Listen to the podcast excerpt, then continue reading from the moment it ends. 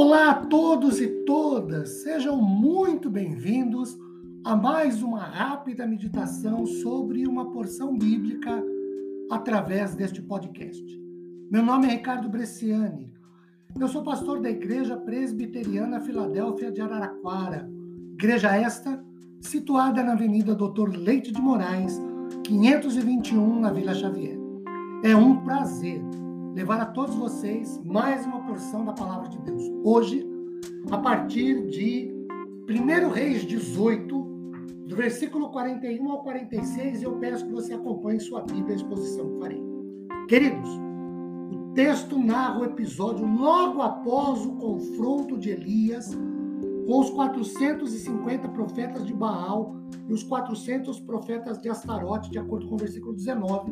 Nós já falamos sobre isso nos dois últimos podcasts, em que Deus, o Deus de Israel, o Senhor, único e verdadeiro Deus, responde à oração de Elias, que uh, trabalha interessantemente, primeiro, observando que a resposta veio no momento oportuno, certo, nem antes nem depois. Segundo, que a resposta de Deus veio depois que Elias procedeu conforme a palavra do Senhor.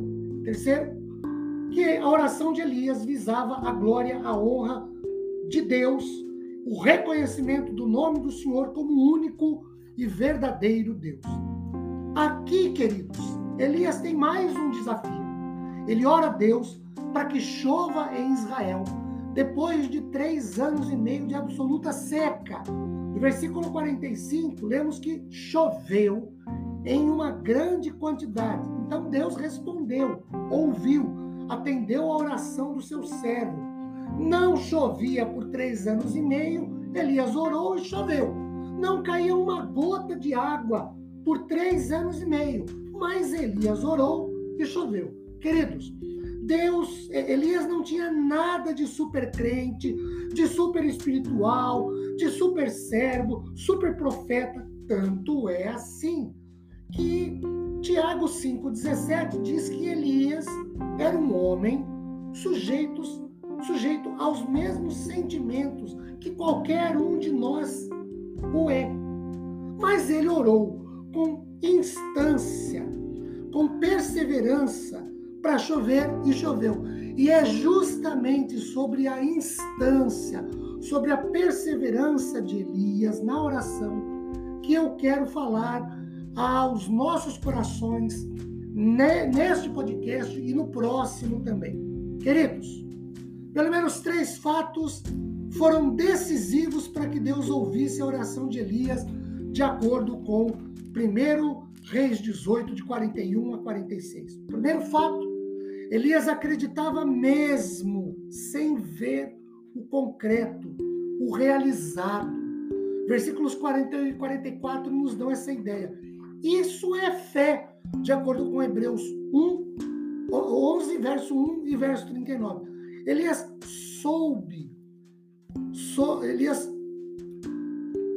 soube, a partir da visão de uma pequena nuvem que se levantava no mar, e isso lhe foi suficiente para anunciar a chuva. Ele não viu a chuva no versículo 44, ele não viu uma gota de água no versículo 44, mas ele creu, acreditou e confiou.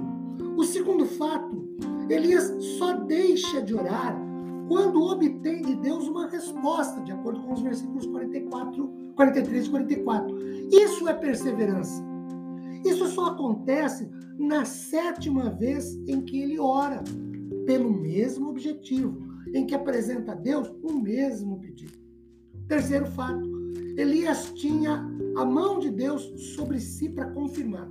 Primeiro, que Elias tinha uma vida comprometida, uma vida voltada, consagrada, dedicada, de serviço ao Senhor. Segundo, que era um sinal da presença de Deus na vida de Elias a aprovação divina.